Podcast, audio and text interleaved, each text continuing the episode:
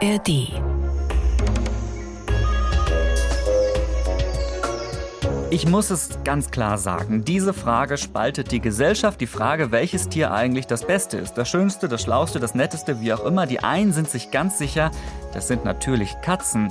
Die anderen meinen, nee, Hunde natürlich. Und da könnte man jetzt ewig weiter drüber streiten, aber ich schlage einfach mal einen Kompromiss vor, liebe Leute. Ich bringe ein anderes Tier in die Debatte. Können wir uns nicht einfach darauf einigen, dass Elefanten die allertollsten Tiere sind? Hm? Sie sind die größten Tiere, die auf der Erde rumlaufen. Alleine das ist doch schon ein Grund, um ihnen eine ganze Wie die Tiere-Folge zu widmen. Wobei sie ja durchaus schon mal hin und wieder bei uns aufgetaucht sind im Podcast. Ja, wir haben schon mal auf ihre Stoßzähne geguckt, auf ihre Rüssel, auf ihre Ohren. Aber es gibt eben noch viel mehr zu erzählen. Oder Mario, da ist doch noch lange nicht äh, Schluss irgendwie bei den Elefanten. Ja, heute wollen wir uns in allererster Linie mit diesem phänomenalen Gedächtnis der Elefanten beschäftigen. Elefanten haben eine Geheimsprache und wir werden auch das einzige Tier vorstellen, vor dem die Elefanten wirklich Angst haben. Und man glaubt es eigentlich kaum, in den letzten Jahren haben Elefanten sogar so eine Art Blitzevolution durchgemacht. Also denkt man ja eigentlich, irgendwie Evolution dauert hunderte oder tausend Jahre irgendwie so. Wie sich die Elefanten aber dann doch relativ schnell verändert haben und wie ihr Leben aussieht insgesamt, das werden wir in dieser Folge erkunden. Ihr werdet die Elefanten ganz genau kennenlernen. Übrigens, diese Folge, Mario, wieder mal ein Mini-Jubiläum. Wir können die 80. Kerze auf unserem Podcast-Kuchen anzünden. Auf der Torte, Daniel. Der Podcast-Torte, selbstverständlich. Also, Folge 80 wie die Tiere hier in der ARD-Audiothek. Herzlich willkommen.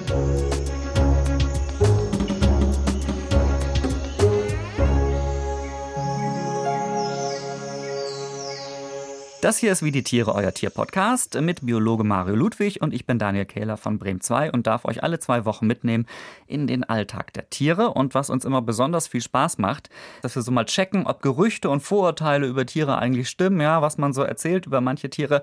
Und zu Elefanten gibt es gleich mehrere Vorurteile, die wir heute mal genauer unter die Lupe nehmen wollen. Und da wäre zum Beispiel diese, äh, diese Sache, Mario, dass Elefanten sich wahnsinnig gut an Sachen mhm. erinnern können. Ne? Also man sagt ja auch manchmal sogar bei uns Menschen, äh, diese Person hat ein Gedächtnis wie ein Elefant, wenn irgendjemand was noch ganz lange im Kopf behalten hat oder so.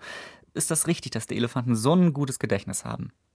Also das passt tatsächlich, das ist kein Gerücht. Elefanten haben wirklich ein ganz ausgezeichnetes Gedächtnis. Also Elefanten können sich zum Beispiel ganz prima an Wege erinnern, an Geländeformationen, an Futterquellen.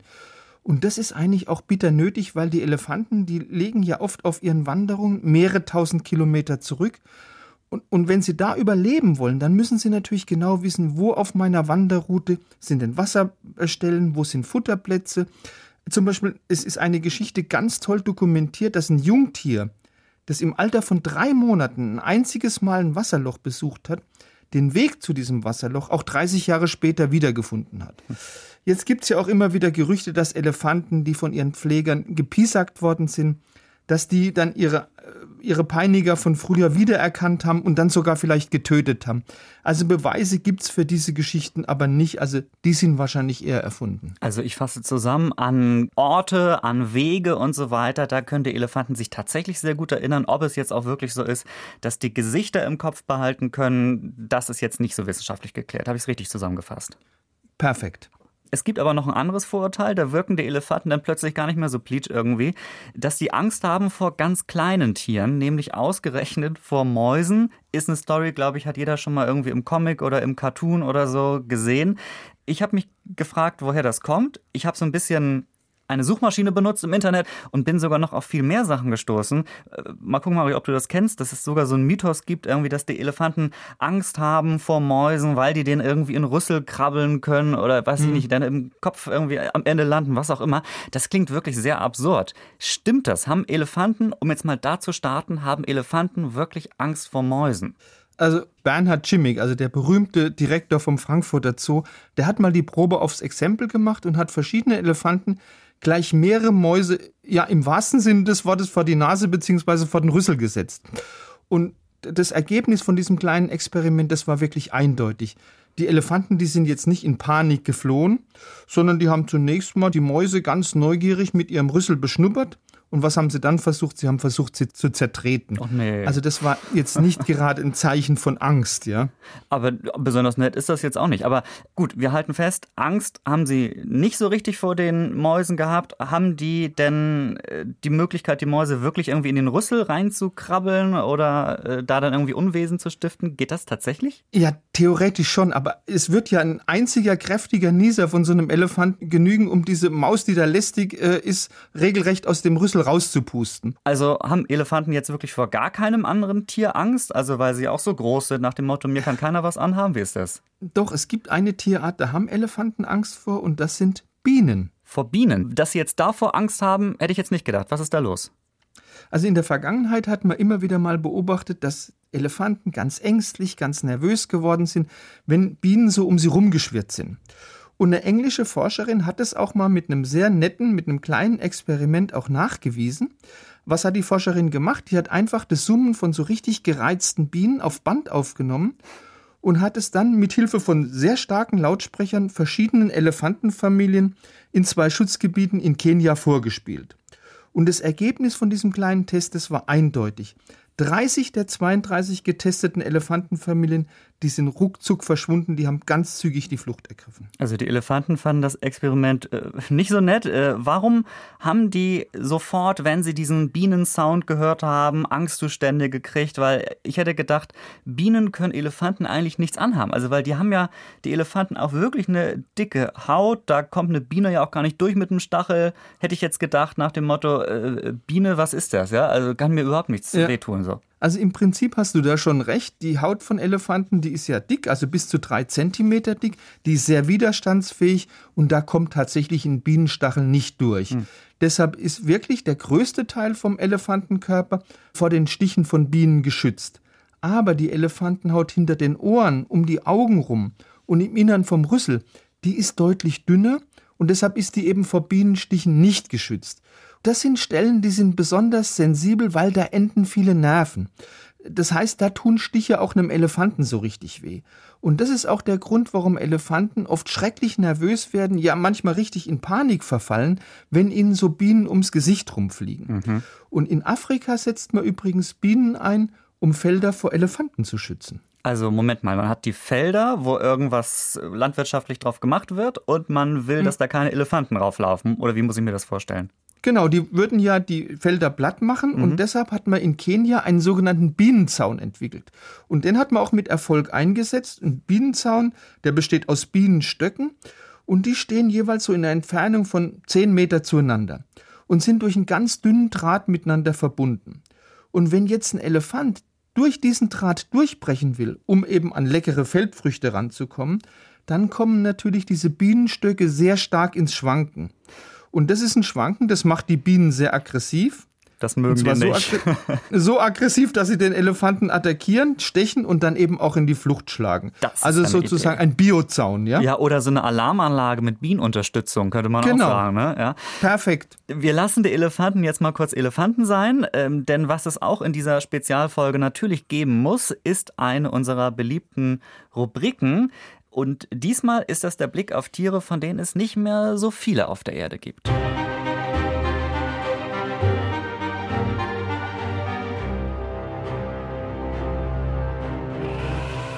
Das ist die letzten ihrer Art. Der Blick auf Tiere, die auf der roten Liste stehen. Und sehe ich das richtig, Mario, dass du ein Tier heute in diese Rubrik geschmuggelt hast, das mit deinen Lieblingstieren verwandt ist? Was muss ich da hören?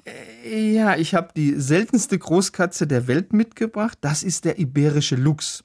Das ist eine Luchsart, die ist kleiner, die ist leichter als der eurasische Luchs, also unser Luchs, der auch bei uns in Deutschland zu Hause ist. Und dieser iberische Luchs, der war der Name sagt es ja schon früher auf der ganzen iberischen Halbinsel weit verbreitet. Aber dann ist er erbarmungslos gejagt worden. Sein Lebensraum ist immer weiter vernichtet worden, eben durch Baumaßnahmen, durch Landwirtschaft. Und diese wirklich stattliche Population, die ist dramatisch abgefallen. Und dazu kam noch, auf vielen neu gebauten Straßen sind viele Luchse auch überfahren worden. Und der absolute Tiefpunkt war das Jahr 2002. Da hat man eine Bestandsaufnahme gemacht und da gab es nur noch weniger als 100 iberische Luchse. Und das war eine sehr kritische Phase und da hat, haben die spanischen Behörden tatsächlich eine ganze Menge unternommen, um eben diesen Bestand vom iberischen Luchs wieder aufzupäppeln. Also man hat zum Beispiel seine Lieblingsnahrung, das sind Kaninchen, in den entsprechenden Gebieten nicht nur geschützt, sondern man hat ihm auch Hasen, Kaninchen, Hühner direkt vor die Nase gesetzt. Weil dadurch konnten die genügend Nahrung finden, um eben auch ihre Jungtiere ausreichend zu versorgen. Und wieder so ein bisschen in, äh, ja, sie weiter verbreiten zu können, wieder wahrscheinlich. Oder dass die ga, Familien wieder größer ga, wurden, ne? Ganz genau, dass auch mehr Jungtiere durchgekommen sind, ne? Und an äh, den Schnellstraßen hat man sogenannte Luchstunnel gebaut. Da konnten dann die Luchse die Straße besser überqueren. Und man hat tatsächlich in einem Nationalpark in Südspanien auch eine Aufzuchtstation eingerichtet, eben mit dem Ziel, diese iberischen Luchse aufzuziehen, später auszuwildern und dann eben auch in den entsprechenden Gebieten wieder anzusiedeln. Und das waren Maßnahmen, die zeigen heute schon erste Erfolge. Also 2020 wurden 414 kleine Luchse geboren. Also im Moment ist so der Stand bei etwas über 1000 Luchsen auf oh, der okay. gesamten mhm. Iberischen Halbinsel. Aber die Experten vom WWF, vom World Wildlife Fund, die sagen, es wird schon noch einige Zeit dauern, bis der iberische Luchs wirklich außer Gefahr ist. Also wenn der Bestand so auf 3000, 3500 Tiere angewachsen ist und da auch gebärfähige Weibchen drunter sind, eine ganze Menge, erst dann kann von einer stabilen Population gesprochen werden. Und das ist ein Ziel, das will man so bis zum Jahr 2040 erreichen. Wie muss ich mir die eigentlich vorstellen, diese äh, iberischen Luchse? Also ich kenne die klassische Katze, so, da ist der iberische Luchs wahrscheinlich ein ganzes Stück von entfernt. Der ist viel größer wahrscheinlich, ne? Der ist wesentlich größer, aber kleiner als unser Luchs, aber er hat wie unser Luchs auch diese charakteristischen Pinselohren. Ah, okay, das heißt. Weißt du, wo, da, da, ja. daran erkennt man ihn sofort. Aber er ist deutlich kleiner, leichter, ein äh, bisschen gedrungener auch. Ah, okay, aber die Pinselohren, ich meine, okay, wenn wir mal. Da, da wirst du ihn erkennen. Wenn ich mal in Spanien oder so unterwegs sein sollte und mir läuft ein pinselgeohrtes Tier irgendwie über den Weg, dann ist das möglicherweise ein iberischer Luchs. So. Genau. Und wir haben gelernt, da gibt es glücklicherweise immer mehr davon, aber noch nicht genug, um irgendwie Entwarnung zu geben. Wenn ihr euch jetzt fragt, wie sieht so ein iberischer Luchs genau aus, Daniel und Mario haben das jetzt ja nur irgendwie so ein bisschen angerissen. Ja, dann abonniert doch gerne unseren Instagram-Account, wie die Tiere heißen wir.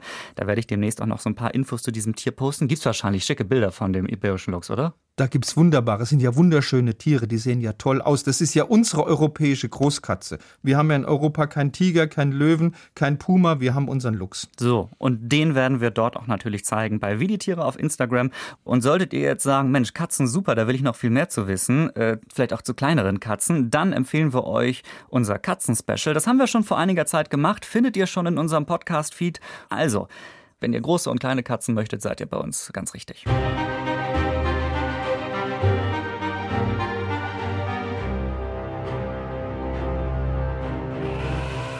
Und jetzt aber wieder zurück zu den viel, viel größeren Tieren, nämlich zu den Elefanten.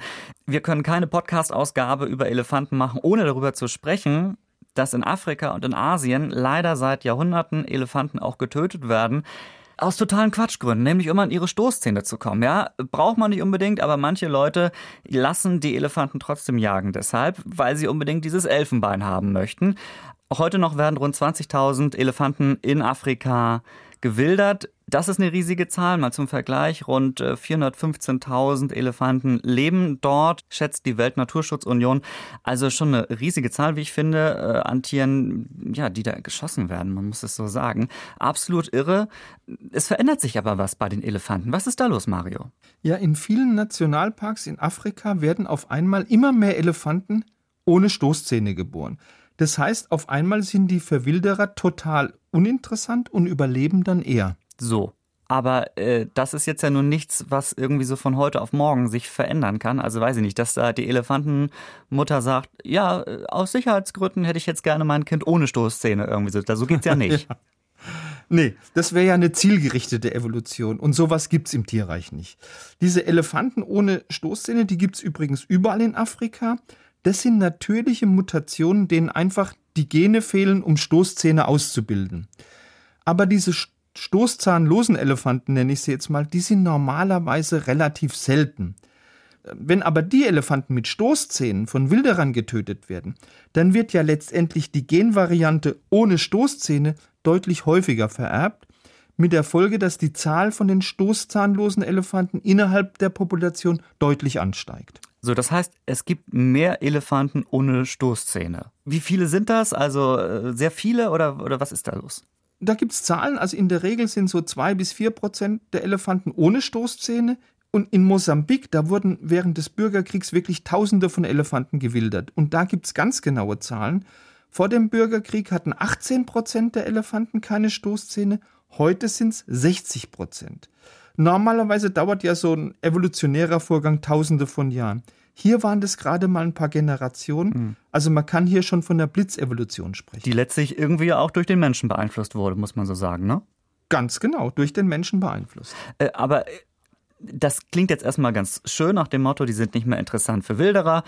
Aber gibt es nicht irgendwie auch Nachteile für die Elefanten, weil die vorne keine großen Zähne mal haben? Weil ich meine, die werden sie ja auch nicht nur zum Spaß gehabt haben, die Zähne.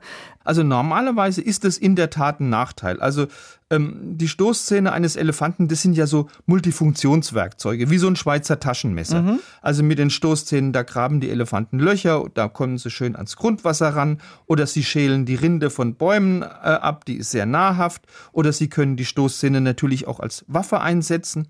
Aber in Gebieten, in denen viel gewildert wird, da wird dann eben aus dem Vorteil, Stoßzähne zu haben, ein ganz massiver Nachteil. Weil natürlich werden die Elefanten, die Stoßzähne haben, viel, viel häufiger gewildert als die ohne Stoßzähne. Weil die Wilderer, die haben es ja in den allermeisten Fällen eben auf das Elfenbein und nicht auf das Fleisch der Tiere abgesehen faszinierend, dass innerhalb weniger Jahre eigentlich sich mit den Elefanten dann tatsächlich sowas verändern kann. Ne? Also äh, das gibt es sowas noch bei anderen Tieren wahrscheinlich nicht. Ne? Das ist was, was es eigentlich nur bei den Elefanten gibt. Es, es gibt bei Schlangen noch mal so eine Blitzevolution Ach, äh, in, in, Australien, aber das sind ganz, ganz wenige Fälle. Und bei den Elefanten hat man es tatsächlich relativ häufig schon beobachtet, hast du gesagt. Ja. Äh, eine andere Elefantengeschichte, muss ich sagen, die habe ich mir gewünscht für diese Folge. Ähm, ja. Ich kenne sie so ein bisschen schon, deswegen sollten wir uns die noch mal genauer angucken. Also, wir alle wissen, Elefanten, wenn die sich äußern wollen, wenn die irgendwie was loswerden wollen, dann klingt das ungefähr so. So, was hat er gesagt, Mario? Er hat dich direkt angesprochen, aber was er gesagt hat, verrate ich dir. Ah, okay, na gut, müssen wir noch mal schauen.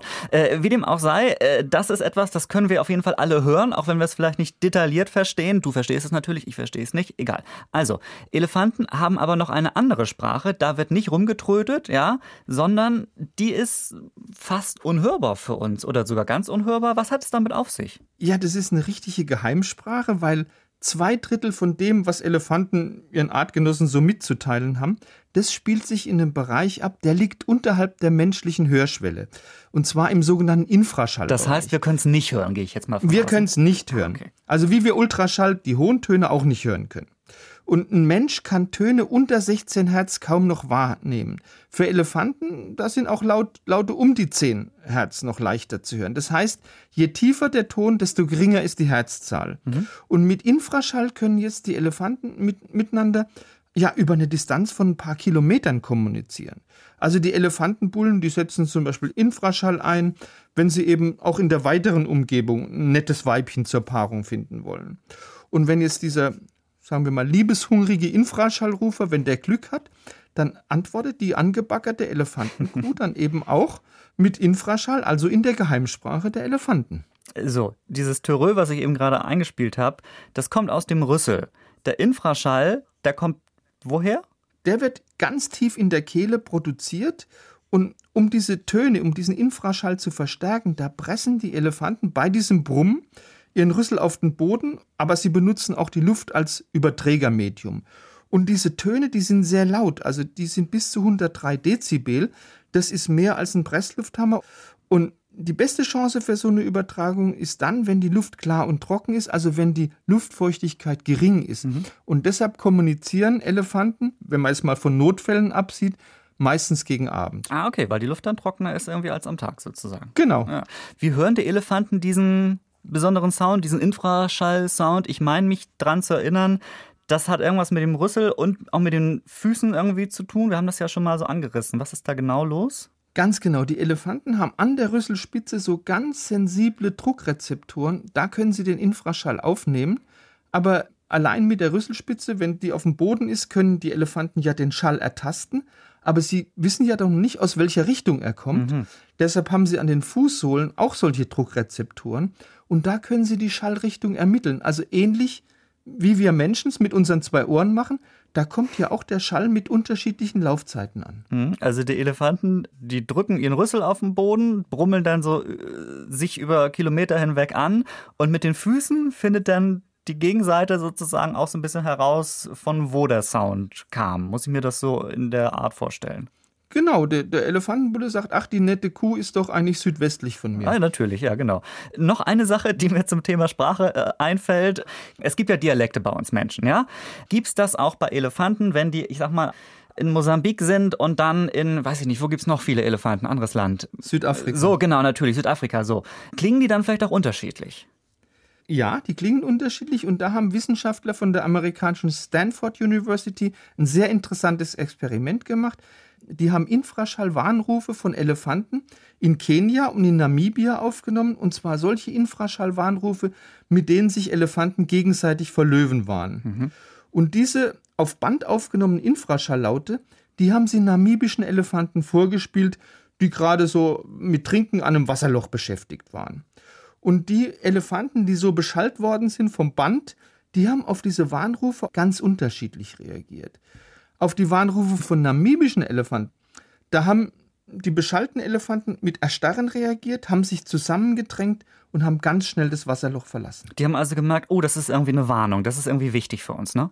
Ganz genau, die haben das erkannt. Die Warnrufe der kenianischen Elefanten, die haben sie dagegen zwar registriert, haben aber überhaupt nicht darauf reagiert. Also das heißt, mit Warnrufen von Elefanten aus einem anderen Land konnten sie offensichtlich nichts anfangen. Da gibt es tatsächlich Unterschiede. Ne? Jetzt stell dir mal vor, ja. wie das wäre, wenn die Elefanten hier bei uns leben würden. Würde einer so einen leichten norddeutschen Einschlag haben und der andere würde so ein leichtes Badisch tröten irgendwie oder brummeln irgendwie.